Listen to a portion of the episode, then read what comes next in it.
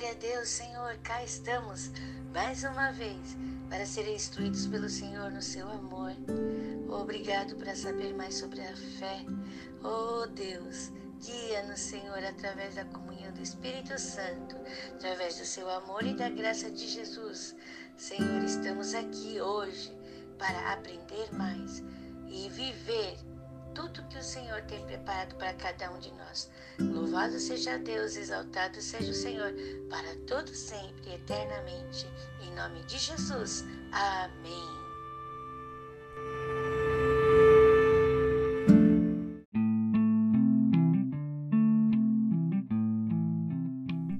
Obrigado, Senhor.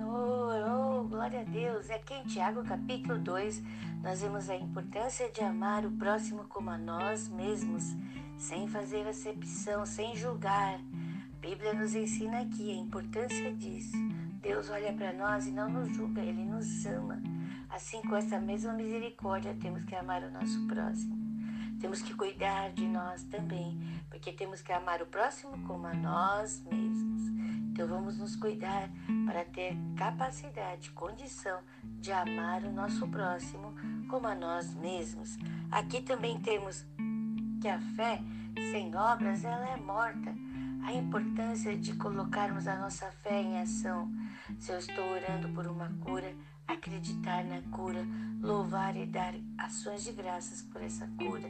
Se estou orando por um negócio, seja qual for a oração que estou realizando, acreditar e com os olhos da fé crer que aquilo está acontecendo. Como dizem em Hebreus capítulo 11, versículo 1. Ora, a fé é o firme fundamento das coisas que se esperam e a prova das coisas que não se veem. Nós estamos olhando para algo que ainda não está lá, mas que nós, com os olhos da fé, já enxergamos. Então, hoje, enxergando isso com os nossos olhos espirituais, vamos viver esta fé, colocando em prática aquilo que o Senhor tem colocado no nosso coração. Também a obra sem fé não adianta. A Bíblia diz aqui, aqui a obra por si mesma também não tem benefícios, não agrada ao Senhor. Então a importância de fazermos tudo pela fé.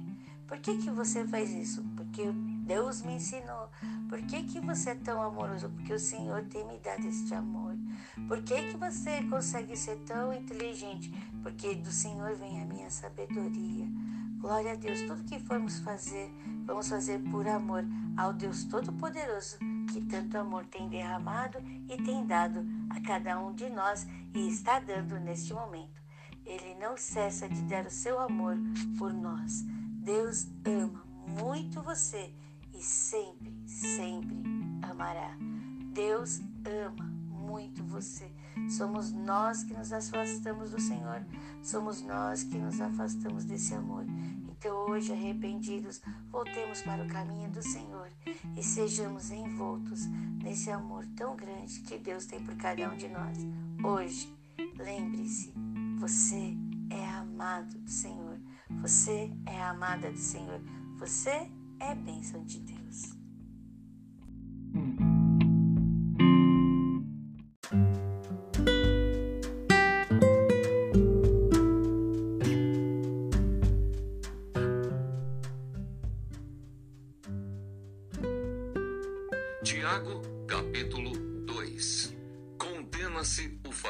Acepção de pessoas. Meus irmãos, não tenhais a fé de nosso Senhor Jesus Cristo, Senhor da glória, em acepção de pessoas.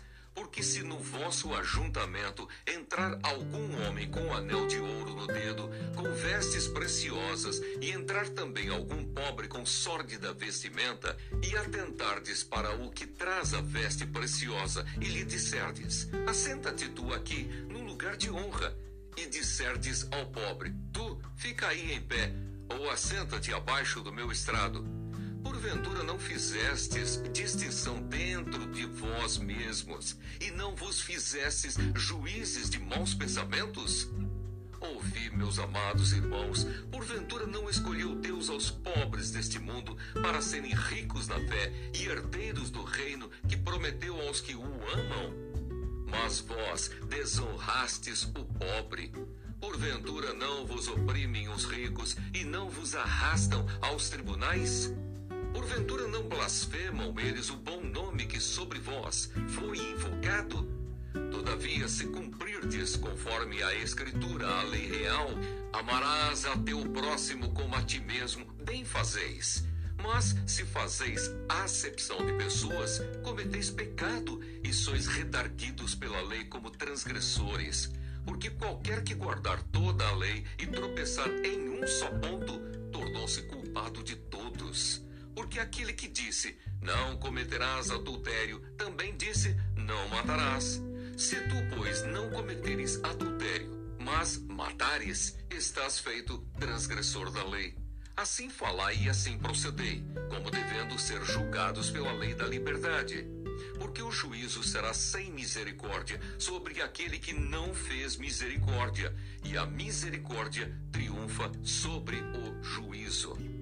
A fé sem obras para nada aproveita. Meus irmãos, que aproveita se alguém disser que tem fé e não tiver as obras? Porventura a fé pode salvá-lo? E se o irmão ou a irmã estiverem nus e tiverem falta de mantimento cotidiano, e algum de vós lhes disser: Ide em paz, aquietai-vos e fartai-vos, e lhes não derdes as coisas necessárias para o corpo, que proveito virá daí? Assim também a fé, se não tiver as obras, é morta em si mesma. Mas dirá alguém: Tu tens a fé e eu tenho as obras. Mostra-me a tua fé sem as tuas obras, e eu te mostrarei a minha fé pelas minhas obras. Tu crês que há um só Deus? Fazes bem, também os demônios o creem e estremecem. Mas, ó homem vão, queres tu saber que a fé sem as obras é morta? Porventura, Abraão, o nosso pai, não foi justificado pelas obras quando ofereceu sobre o altar o seu filho Isaque? Bem vês que a fé cooperou com as suas obras, e que pelas obras a fé foi aperfeiçoada, e cumpriu-se a Escritura, que diz: E creu Abraão em Deus, e foi-lhe isso imputado como justiça, e foi chamado o amigo de Deus. Vedes então que o homem é justificado pelas obras, e não somente pela fé. E de igual modo, Raabe, a meretriz, não foi também justificada pelas obras, quando recolheu os emissários e os despediu por outro caminho? Porque assim como o corpo sem o espírito está morto, assim também a fé sem obras é morta.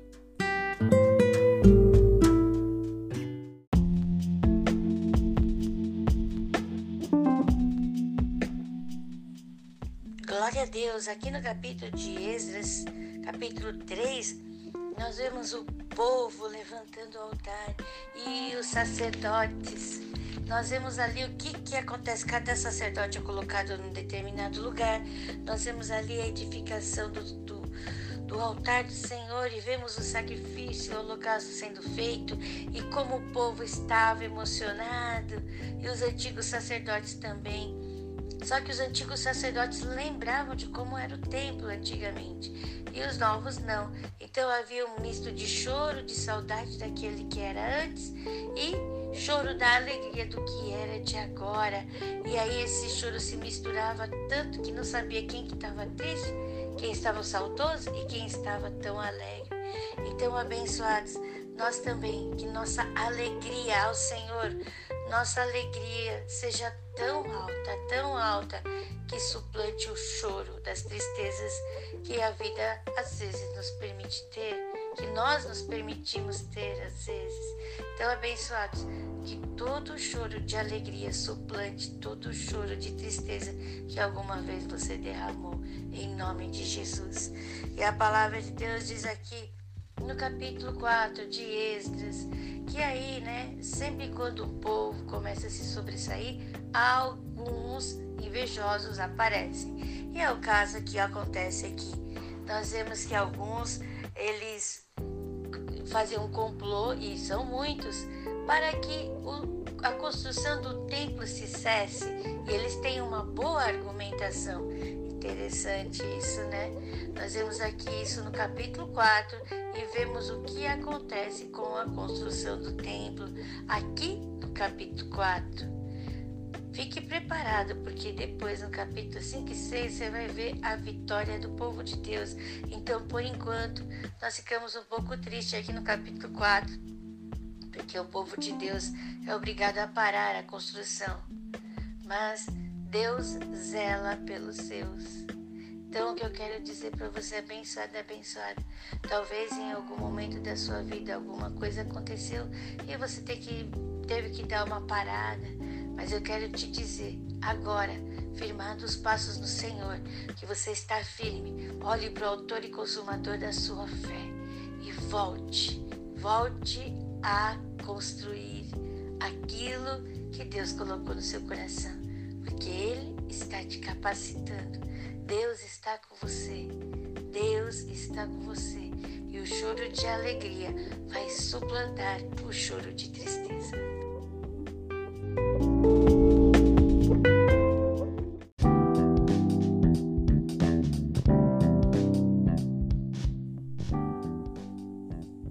Esdras capítulo 3 É levantado o altar. Chegando, pois, o sétimo mês e estando os filhos de Israel já nas cidades, se ajuntou o povo como um só homem em Jerusalém. E levantou-se Jesua, filho de Josadaque, e seus irmãos, os sacerdotes, e Zorobabel, filho de Sealtiel, e seus irmãos, e edificaram o altar do Deus de Israel para oferecerem sobre ele holocaustos, como está escrito na lei de Moisés, o homem de Deus. E firmaram o altar sobre as suas bases, porque o terror estava sobre eles por causa dos povos das terras ofereceram sobre ele holocaustos ao Senhor, holocaustos de manhã e de tarde, e celebraram a festa dos tabernáculos, como está escrito, e ofereceram holocaustos de dia em dia, por ordem, conforme o rito, cada coisa no seu dia. E depois disso, o holocausto contínuo e os das luas novas e de todas as solenidades consagradas ao Senhor, como também de qualquer que oferecia oferta voluntária ao Senhor. Desde o primeiro dia do sétimo mês, começaram a oferecer holocaustos ao Senhor, porém ainda não estavam postos os fundamentos do templo do Senhor.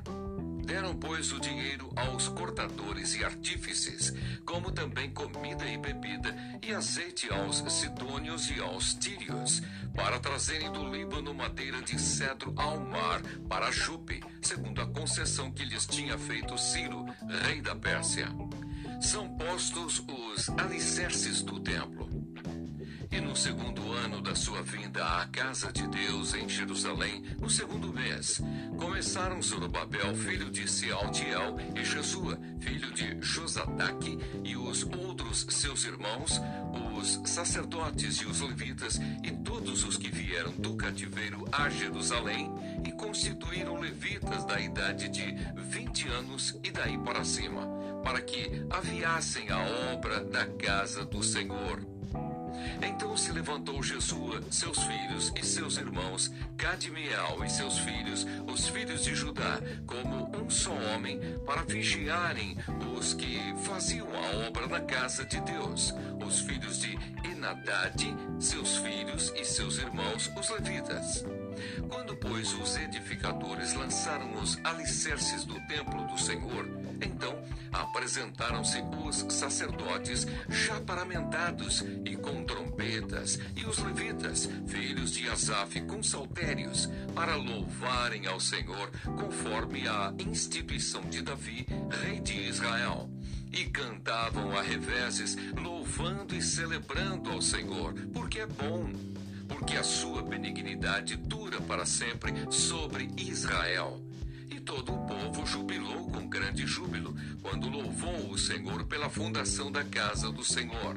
Porém, muitos dos sacerdotes e levitas e chefes dos pais, já velhos, que viram a primeira casa sobre o seu fundamento, vendo perante os seus olhos esta casa choraram em altas vozes, mas muitos levantaram as vozes com júbilo e com alegria, de maneira que não discernia o povo as vozes de alegria das vozes do choro do povo, porque o povo jubilava com tão grande júbilo que as vozes se ouviam de muito longe.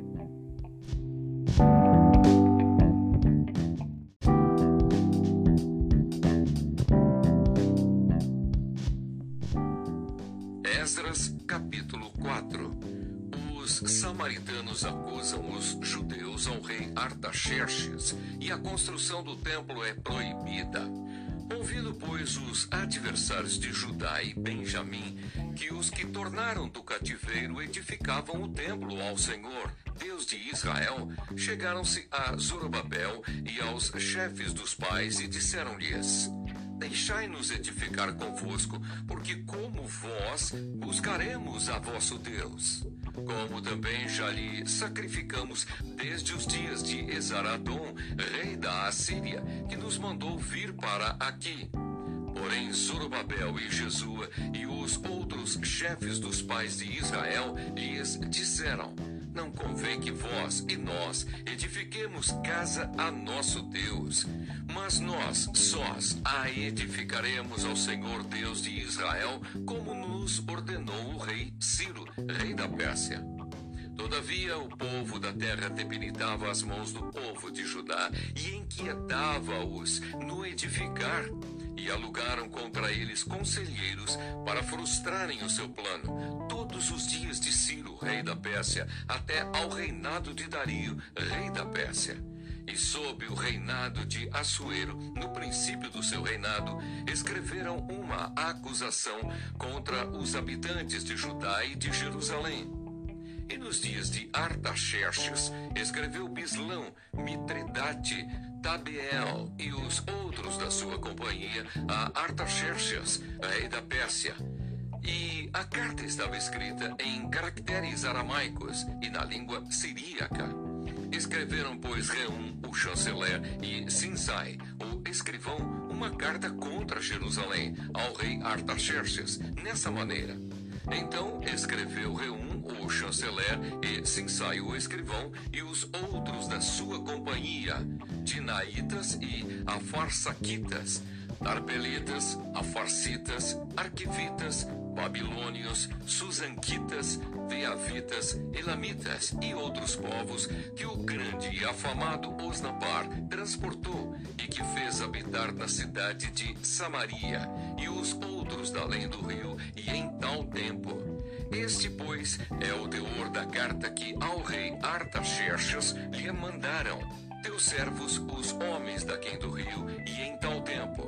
Saiba o rei que os judeus que subiram de ti vieram a nós a Jerusalém e edificam aquela rebelde e malvada cidade, e vão restaurando os seus muros e reparando os seus fundamentos. A Agora saiba, o rei, que se aquela cidade se reedificar e os muros se restaurarem, eles não pagarão os direitos, os tributos e as rendas, e assim se danificará a fazenda dos reis.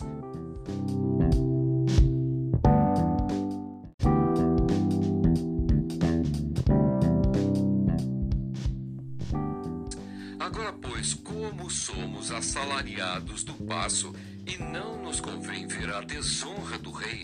Por isso, mandamos dar aviso ao rei, para que se busque no livro das crônicas de teus pais, e então acharás no livro das crônicas, e saberás que aquela foi uma cidade rebelde e danosa aos reis e províncias, e que nela houve rebelião em tempos antigos pelo que foi aquela cidade destruída.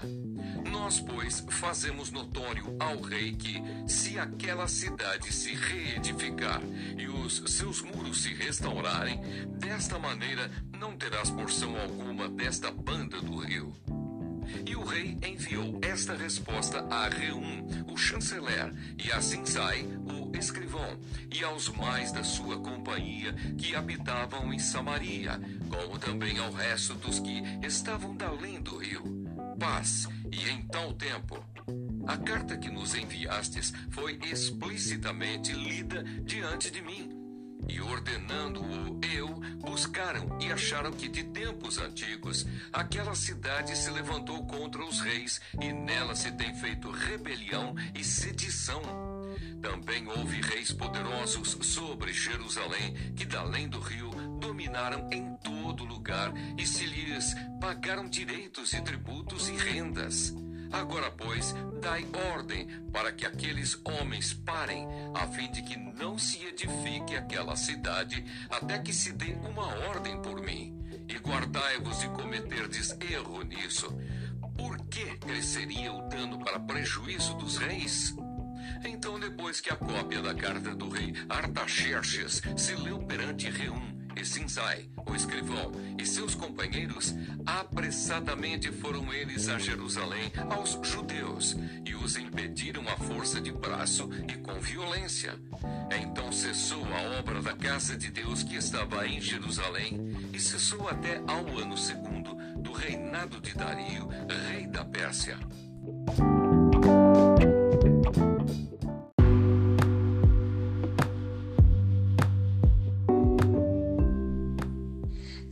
Nosso Deus, como é bom saber que tudo que passamos nos transforma em pessoas melhores, mais dignas de receber e levar o teu nome. Senhor, como é bom saber que mesmo nas tristezas tu estavas comigo.